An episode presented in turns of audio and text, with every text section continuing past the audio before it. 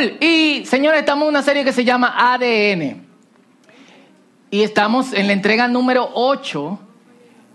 Y cada día vamos diciendo diferentes valores que tenemos aquí en el círculo. Aquí adoramos a Dios con pasión. Amén. Dígalo conmigo. Adoramos a Dios. Pero dígalo con pasión. No con pasión, sino con pasión. Adoramos a Dios. Amén. Y leemos en Lucas capítulo 4, versículo 6 al verso 8. Solamente tres versos por ahora. Y es el pasaje de la tentación de Jesús, 4 del 6 al 8. Amén. ¿Lo tienen? Lucas 4. Lucas está entre Génesis y Apocalipsis. Si quieres ser más exacto, entre Mateo y Apocalipsis. ¿Lo tienen? Amén. Dice así, te daré la gloria de estos reinos y autoridad sobre ellos, le dijo el diablo, porque son míos para dárselo a quien yo quiera. Oye, qué freco. Él no sabía con quién estaba hablando. Te daré todo esto si me adoras. Jesús le respondió citando Deuteronomio capítulo 6 versículo 13, las escrituras dicen, adora al Señor tu Dios y sírvele únicamente a Él. Una versión con la que los que somos más tiempo siendo cristianos eh, estamos acostumbrados es a tu Dios adorarás y a Él solo servirás. Casi siempre que nosotros pensamos en adoración pensamos en cantar. ¿Sí o no?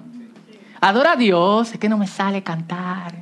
O yo no canto bien. Algunos no cantan aquí, pero se desplayan en el baño. Cantaré, tu voz levantaré. Eh, y de hecho hubo un movimiento llamado Movimiento de Alabanza y Adoración entre los años 90, 99, 2000, que era básicamente un movimiento de transformación en la música de la iglesia. Fue muy didáctico y sirvió mucho, gracias, eh, porque eh, eh, creo que nosotros lo que venimos de ese, de ese tiempo era muy restringida la forma en que, en que se expresaba adoración a Dios a través de la música, que no es la única expresión de, eh, de adoración, pero la gente se toma tan en serio el enfoque musical que hay incluso divisiones denominacionales importantes solo porque no se está de acuerdo con cierto, cierto estilo musical como vehículo para la adoración cristiana. O sea, hay gente que entiende que no se debe usar percusión o instrumentos con eh, distorsiones. Hay gente que entiende que no debe usarse ningún instrumento, por eso hace tiempo alguien escribió esta canción, música maestro.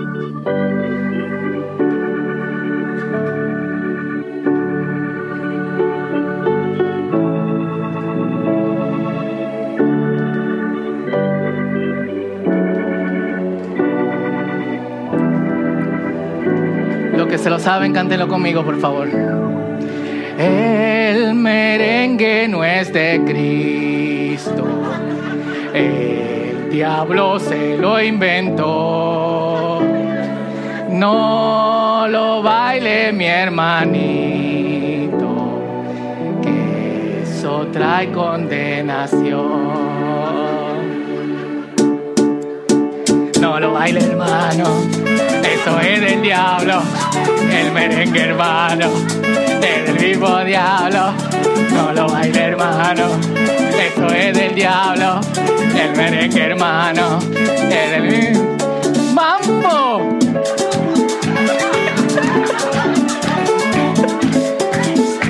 Ya, ya, que están pecando, están pecando, están pecando. ¿Eh? ¿Eh? Entonces, la cosa que se le ocurre a la gente, ¿eh? Pero la adoración no es solamente, no es música. La música es solamente un vehículo, una expresión para adorar a Dios. Por eso Abraham Joshua Heschel dice, Dios es un Dios vivo. Es una persona. La única forma en que nosotros podemos conectarnos con Dios, darle amor, y, la única respuesta que podemos darle es amor y adoración. Y esta es la razón por la que pensar en Dios está directamente relacionado con adorarle. Básicamente, si tú tienes una conexión profunda con Dios, no es posible adorar a Dios. O sea, no es posible pensar en Dios sin decir gracias. No es posible pensar en lo que Dios ha hecho en tu vida o en la vida de otra persona si tú no crees que Dios no ha hecho nada. Gracias. No es posible mirar alrededor de nosotros sin no dar gracias a Dios. Y en lo, poco, en lo poco que nosotros hemos hablado, hemos visto dos cosas. Uno, por si usted no lo ha notado, adorar a Dios es un mandato. Lo que Jesús está citando de Deuteronomio capítulo 6, versículo 3, es parte de una oración que los judíos llaman Shema.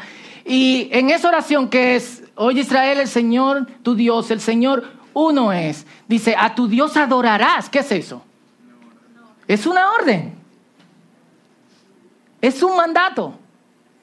La cuestión es que casi nunca se nos presenta la adoración como algo que nosotros tenemos que hacer. Y tristemente algunos se nos va de domingo a domingo, después de que salimos de aquí, o de domingo a miércoles, o de miércoles a sábado, sin otra vez conectarnos con Dios en adoración. Y eso es triste.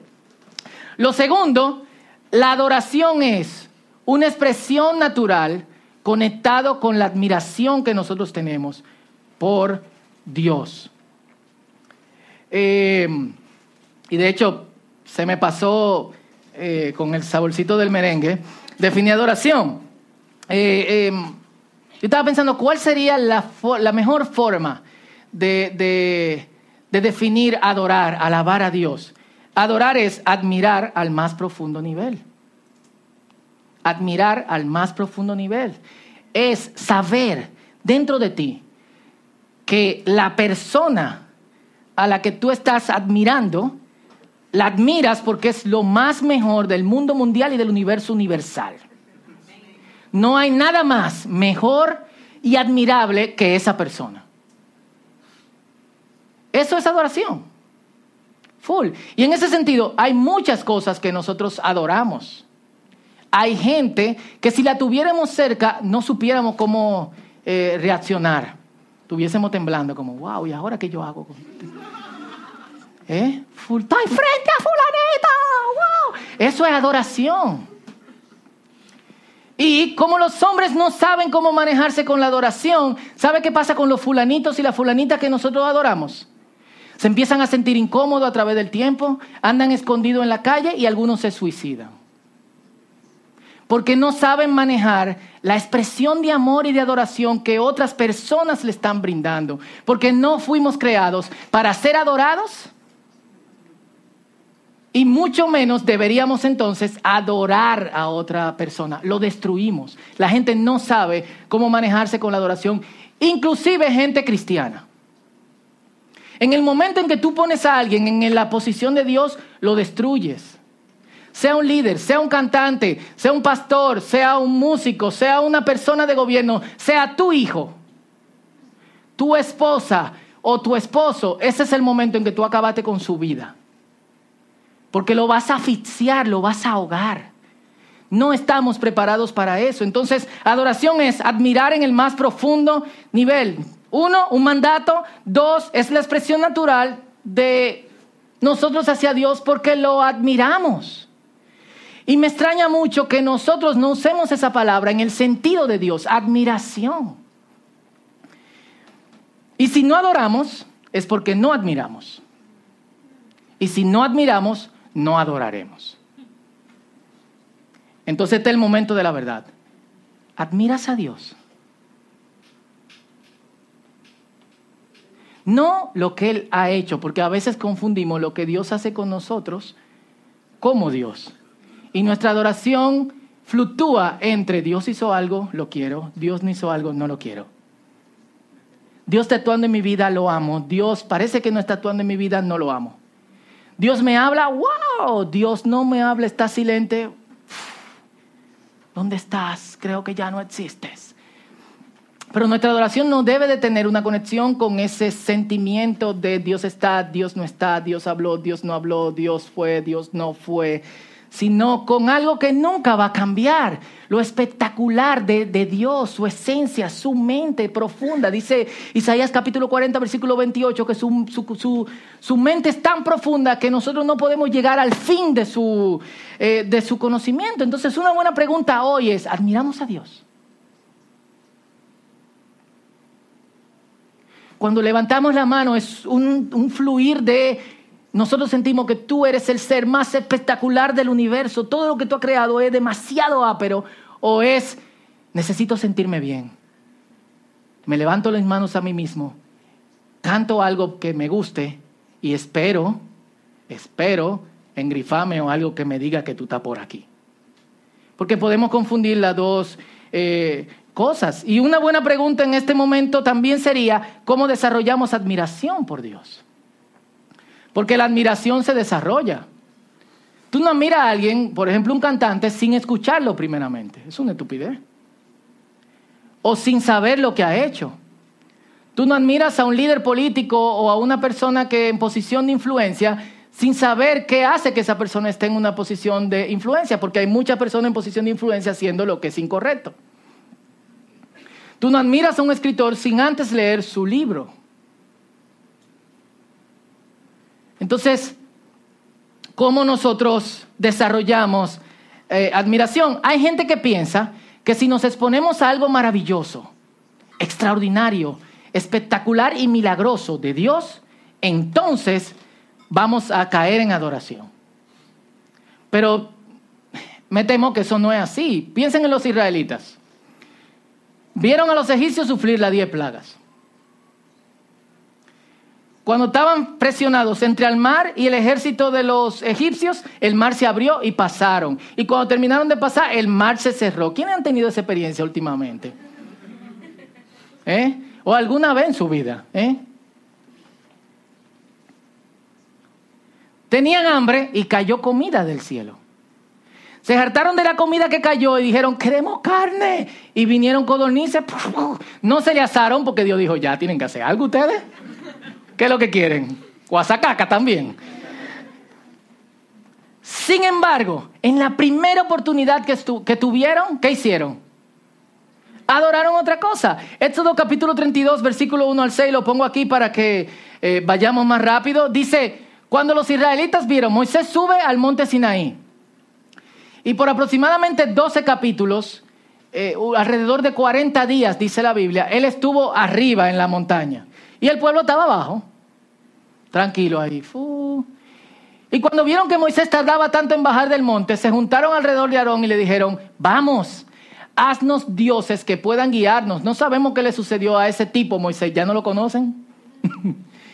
El que nos trajo aquí desde la tierra de Egipto. Aarón le respondió, quítenles a sus esposas. O sea, Aarón es el sacerdote y no está diciendo, no, no, no, no hagan eso, espérense, Moisés viene, o lo que sea, vamos, vamos a seguir tranquilos en nuestras labores. No, él dice, vamos, quítenle a sus esposas, hijos e hijas, los aretes de oro que llevan en las orejas y tráiganmelo. Todos se quitaron los aretes que llevaban en las orejas y se lo llevaron a Aarón. Entonces, Aarón tomó el oro, lo fundió y lo moldeó hasta darle la forma de un becerro. Cuando los israelitas vieron el becerro de oro, exclamaron, oh Israel, estos son los dioses que te sacaron de la tierra de Egipto. ¿Qué pasó? O sea, o sea, ubícate en este momento frente a Boca Chica. Have you guys been in Boca Chica? No? Any beach lately? Okay. Picture yourself eh, eh, in front of what? The Navy Pier or something in Chicago. Párense frente ahí. Imagínense que alguien lo está persiguiendo. Y tú dices, ya este, este es mi día final. Y Dios te dice, ¿qué tú tienes en la mano? Y pasa que tú tienes en la mano una Biblia. Una Biblia.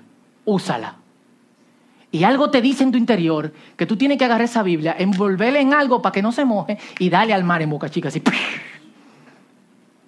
Y tú dices, esto está muy loco, pero vamos a intentarlo. ¡Wow! Y tú pasas y Dios te dice, fui yo que te liberé. ¿Qué tú harías el resto de tu vida? ¿Eh? Honestamente, lo que tú piensas que haría. ¿Eh?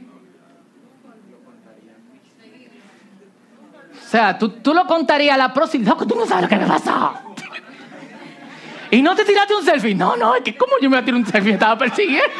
Dije que aquí Dios abrió el mar. De lo mío. Eh, y de repente, los tipos que te estaban persiguiendo, le cae el mar y tú sigues caminando más o menos hasta la isla Saona, Venezuela, Puerto Rico, porque no hay más nada entre aquí y Boca Chica. O da la vuelta, no sé. Pero son hechos tan impresionantes que cuando tú te sientes a hablarlo con otra gente sin una prueba factual, te van a decir, hablador, mentiroso, en serio. Es, me pasó, eso fue lo que me pasó a mí. Esta gente habían experimentado hechos milagrosos tras hechos milagrosos y no adoraban a Dios. ¿Y tú crees que por un hecho milagroso que pasa en tu vida va a cambiar ese deseo de admiración por Dios? No. La vida me ha demostrado que nosotros no somos tan diferentes que los israelitas. Full. Full. Yo conozco gente que Dios, yo le he contado de mi primo, Dios lo sanó, full, de cáncer en, y perdona que se lo repita. Y su vida, lo que ha elegido, no tiene nada que ver con, eh, con el Señor. Elías bajó fuego del cielo y él estaba esperando que los israelitas cambiaran su punto de vista, que adoraran a Dios a partir de ahora, porque todo el mundo empezó a gritar. Después del hecho espectacular, Dios es, Jehová es Dios, Jehová es Dios, Jehová es Dios. Y Elías estaba como, ya, ya sí fue, ya sí fue, ya sí fue, ya sí fue. Pero ¿qué pasó con los israelitas? Siguieron su camino y su vida de idolatría. El próximo capítulo en la vida de Elías es depresión, confusión, porque ¿cómo una persona puede ver fuego bajando del cielo y no cambiar su corazón de admiración a un pedazo de palo, a un muñeco, a adorar a Dios? Entonces, la Biblia y la vida nos ha demostrado eh, eso. La admiración entonces empieza con mirar con otros ojos lo que nos rodea. Y yo he armado tres movimientos, puede ser más, para conversemos en esta, en esta mañana. El primer movimiento es hacia arriba. La Biblia dice en Isaías capítulo 40, versículo 26, a los que todavía no creen que Dios actúa, a los que todavía no creen que Dios está y puede actuar de parte de ellos, le dice, levanta los ojos a los cielos, levanta tu mirada, ¿quién creó todas las estrellas?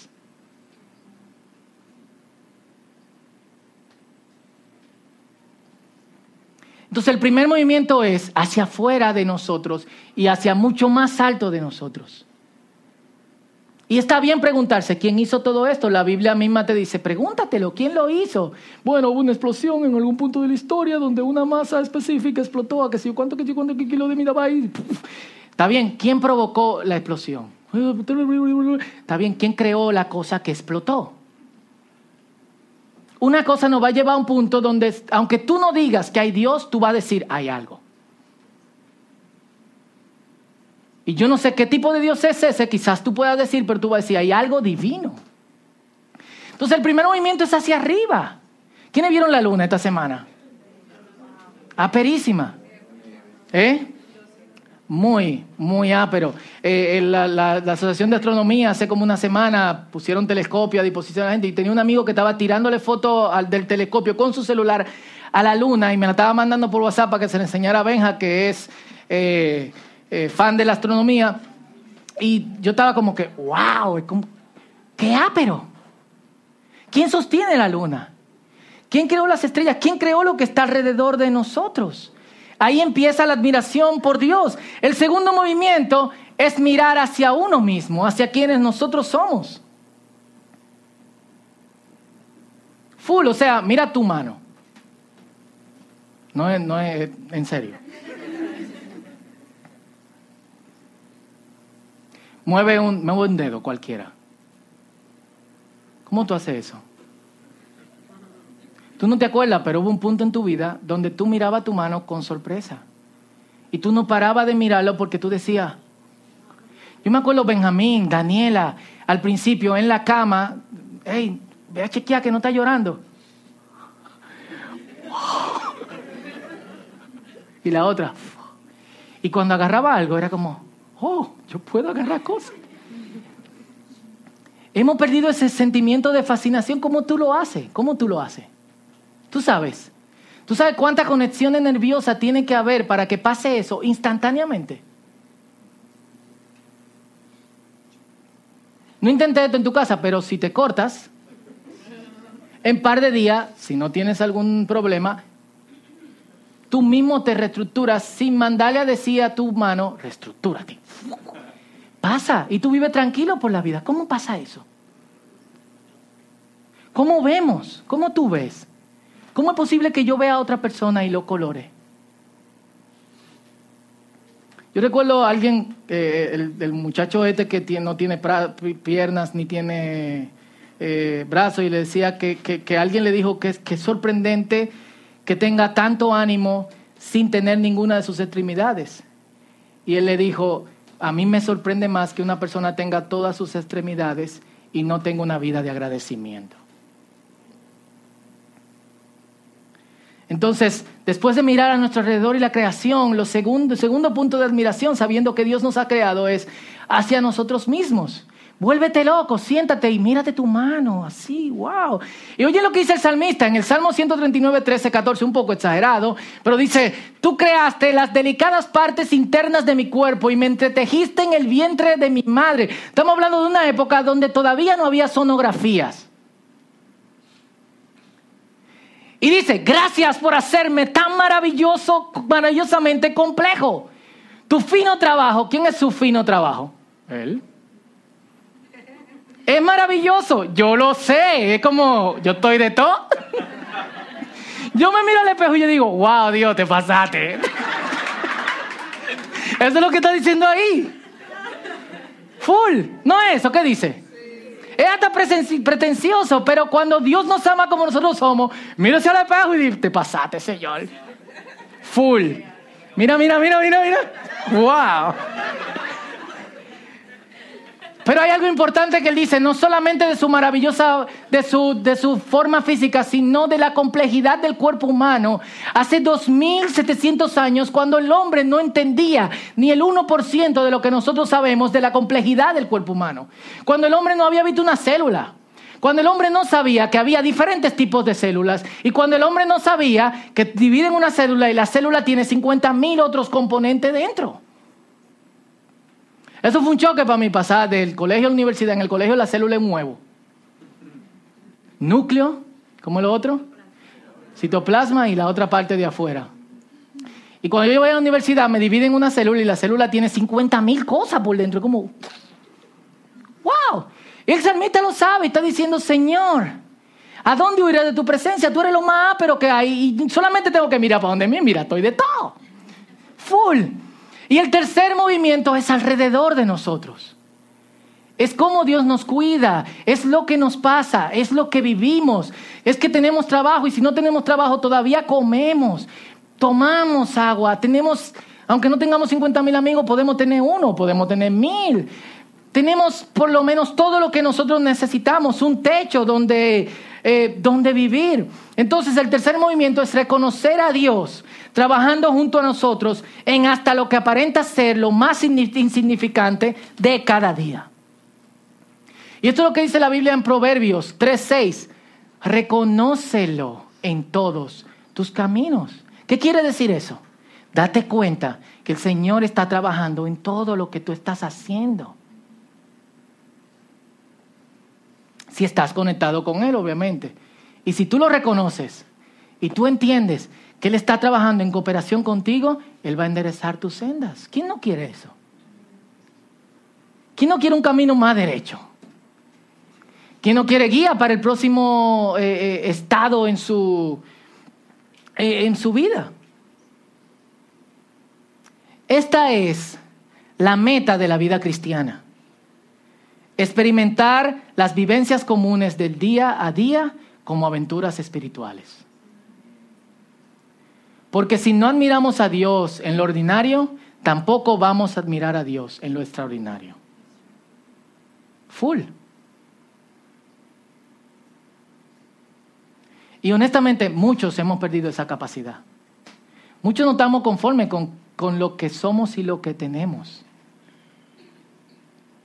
Y muchos hemos dado por sentado cómo ha sido estructurada toda la cosa. El hombre con todo lo que sabe ni siquiera sabe el 0.015% de todo lo que hay y cómo las cosas funcionan. Es chulo que tengamos la respuesta de parcialmente de algo. Pero hay alguien detrás de todo eso. Y ese alguien es digno de nuestra admiración. Full. Ayer yo estaba hablando con, con, con, Benja y yo le decía, Benja, Dios creó todo. Y él decía, no, no, Dios no creó todo. Dios, Dios Y yo, ajá, Dios no creó todo. Sí, sí, Dios no creó ese abanico. Y yo, cool, Dios no creó ese abanico, pero Dios creó el concepto detrás del abanico. El hombre descubrió que eso era algo que se podía hacer, que si tú ponías ondas magnéticas que se choquen una con otra, le podía dar vuelta a, eh, a, algo. Dios no inventó la televisión, pero Dios inventó los medios para que una imagen viaje de un lugar a otro, ya sea por cable, ya sea por eh, satelitalmente, ya sea por Bluetooth, ya sea por ondas eh, de Wi-Fi o lo que sea. Dios inventó toda esa cosa. ¿Quién se la inventó? El hombre simplemente se dio cuenta que estaba ahí y buscó los medios, ¿para qué? Para usarlo. ¿Pero quién lo hizo? Dios. Entonces es momento de que nosotros nos sentemos y empecemos a ver hacia arriba, hacia adentro y a nuestro alrededor. Para con el fin de admirar a Dios. Es momento de que nosotros digamos, yo tengo que admirar a Dios. Dios tiene que ser para mí lo más ápero, espectacular, aperísimo, loquísimo, no sé, invéntese la palabra que usted quiera. Pero es lo que tenemos que hacer.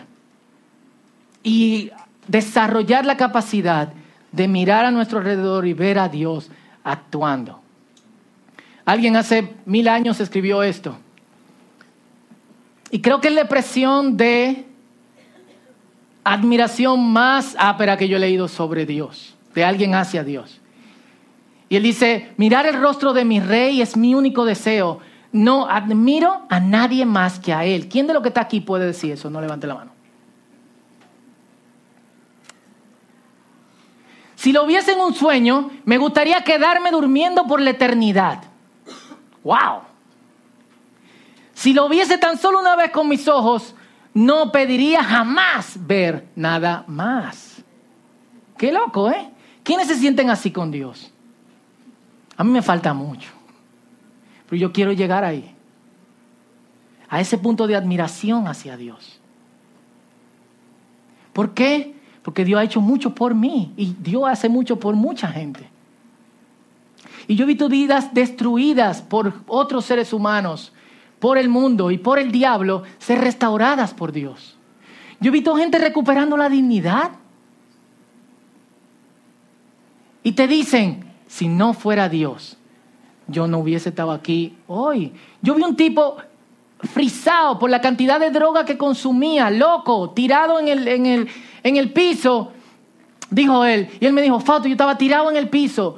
empecé como un niño eh, llevando droga, él vivía en Gualey, llevando droga de un, de un punto a otro para la gente. Y como yo iba con mi pelota, nadie me, me hacía caso y empecé a consumirla. Y después no, empecé con marihuana y después seguí con cocaína y después seguí con heroína y después con crack y después no podía salir de eso. Literalmente a mí me decían el loco. Yo no sabía dónde yo estaba ni quién yo era. Y alguien me dijo, Dios puede cambiarte y Dios puede hacer algo contigo y Dios puede pasarte de locura a normalidad. Y cuando ese hombre me estaba diciendo esto, él tenía su hijo de tres años abrazado, su esposa de este lado y había también su niña que tiene 12 años y otra niña de 15 años que tienen. Y yo me quedé como, wow. ¿Y cómo tú no puedes mirar a alguien que haga algo así? Dígame. Si yo he visto eso, lo que Dios está haciendo en otros. Y he visto que es posible que Dios lo pueda hacer. Yo quiero admirar a Dios más que nada más. Porque nadie más puede hacer eso, ni envolverse con alguien que todo el mundo desprecia y que le llaman loco si no es Dios. Y solamente una persona que conoce y admira a Dios a ese punto puede decirle a otro, yo me voy a envolver contigo porque yo sé yo sé que Dios puede restaurarte. Yo sé que Dios puede cambiarte. Señores, nadie está pendiente de nadie en este mundo. Nadie.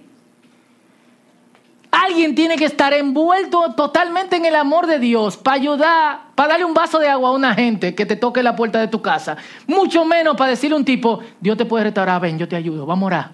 Yo voy a estar contigo, tú puedes. Al punto que 12, 13, 14, 15 años después esa persona te pueda decir, fue Dios.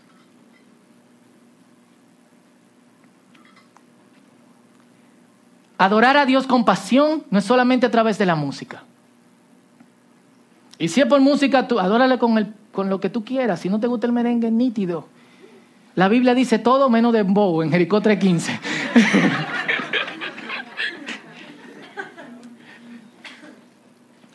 Pero la adoración es algo continuo, algo que nosotros adoptamos como estilo de vida algo que nos hace ir por la vida pensando, wow, qué ápero, full. Y cuando tú llegas a ese punto de admiración por Dios, tu mente no para. Y mira lo que hace.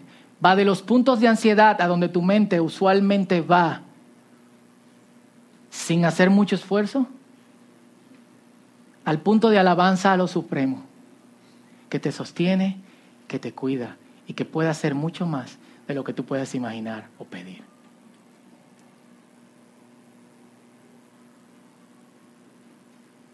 Este es el momento de reflexión y si puedes inclinar tu cabeza donde estás y cerrar tus ojos.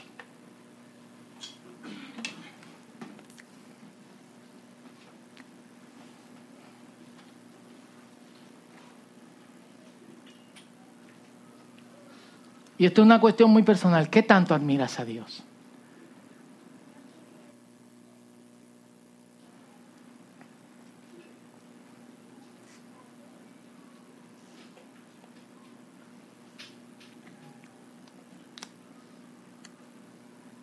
Y si tú eres creyente, no solamente es un mandato.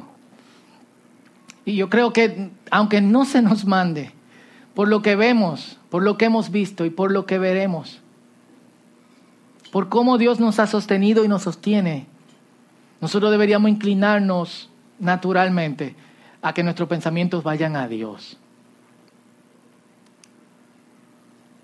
Y a reconocer lo grande que es, lo poderoso, lo inteligente, lo sabio, la música, las letras, las lenguas, la ciencia, el universo, las partículas, las cosas, los animales, pequeños, grandes, todos fueron creados por Dios, cada uno diferente. Hay tantas cosas en la tierra que todavía seguimos descubriendo. Así de profunda es la mente de Dios. ¿Y cómo nosotros nos atrevemos a decir que no nos sale adorarle? Si hemos visto su poder en nuestras vidas.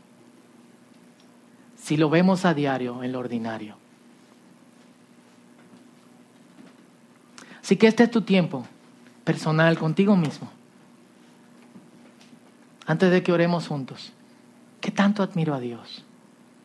Y la respuesta a esa pregunta debe llevarnos a admirarlo si no hay ninguna admiración. O a que esa admiración crezca. A mí me gustaría decir lo mismo que Halevi. Ver a Dios y no querer ver nada más. Este es tu tiempo y luego oramos juntos.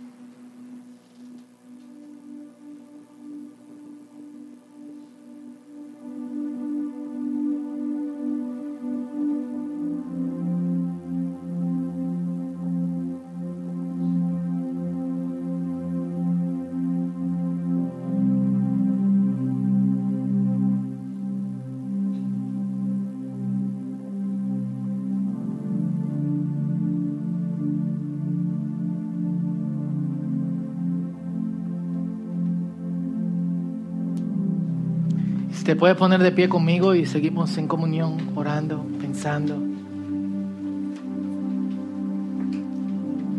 ¿Por qué no practicar desde ahora?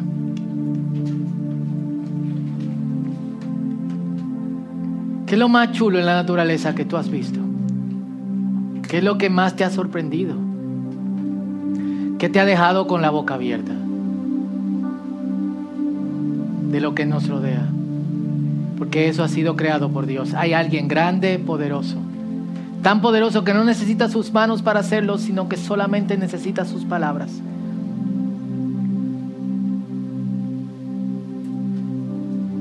Ese alguien es Dios. Piensa en eso. O quizás en un momento en tu vida en que estaba desesperado y viste la mano de Dios trabajando. O un momento en que abruptamente pasaste de tristeza a una alegría que no se entiende. O a paz. Ese es Dios.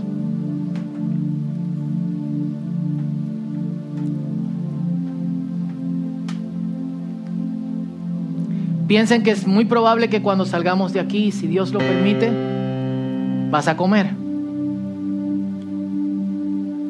¿Cuándo fue la última vez que disfrutaste un plato de comida?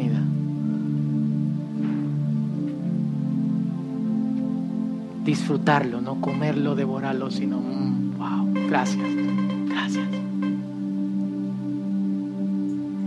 Este es tu tiempo con Dios de adoración. Aleluya, gracias.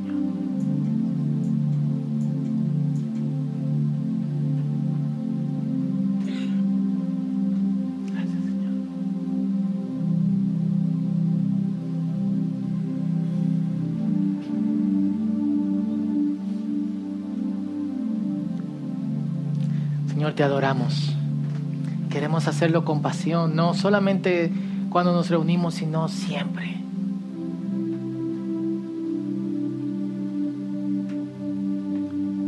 Porque no hay nadie más poderoso que tú, no hay nadie más grande que tú, no hay nadie más inteligente que tú, Señor. Todo lo que nosotros podemos admirar, disfrutar o usar, viene de ti. Todo lo que somos y cómo nos vemos y nos movemos, aunque eso sea limitadamente, es por ti. Tú nos creaste y nos hiciste extremadamente complejos. Y como dice el salmista, este conocimiento es demasiado alto para mí, no lo puedo comprender, entonces te alabo, te admiro Señor, te admiramos. Y lo que te pido en el día de hoy es que nosotros pasemos de, de este pesar para adorar a una, una, admiración profunda por tu persona y por quien tú eres, porque eso es lo que da una adoración verdaderamente pasional. Así que yo te pido en el nombre de Jesús que por tu Espíritu Santo nosotros pasemos de ese estado al estado de profunda admiración, donde no haya nada más cada vez que estamos contigo, donde nuestros pensamientos en tiempo de ocio no se van al lado oscuro, sino que van a tu persona, a exaltarte y a glorificarte, porque solamente tú lo mereces. Toda gloria y toda honra es para ti, Señor de los ejércitos y de todas las cosas. Gracias.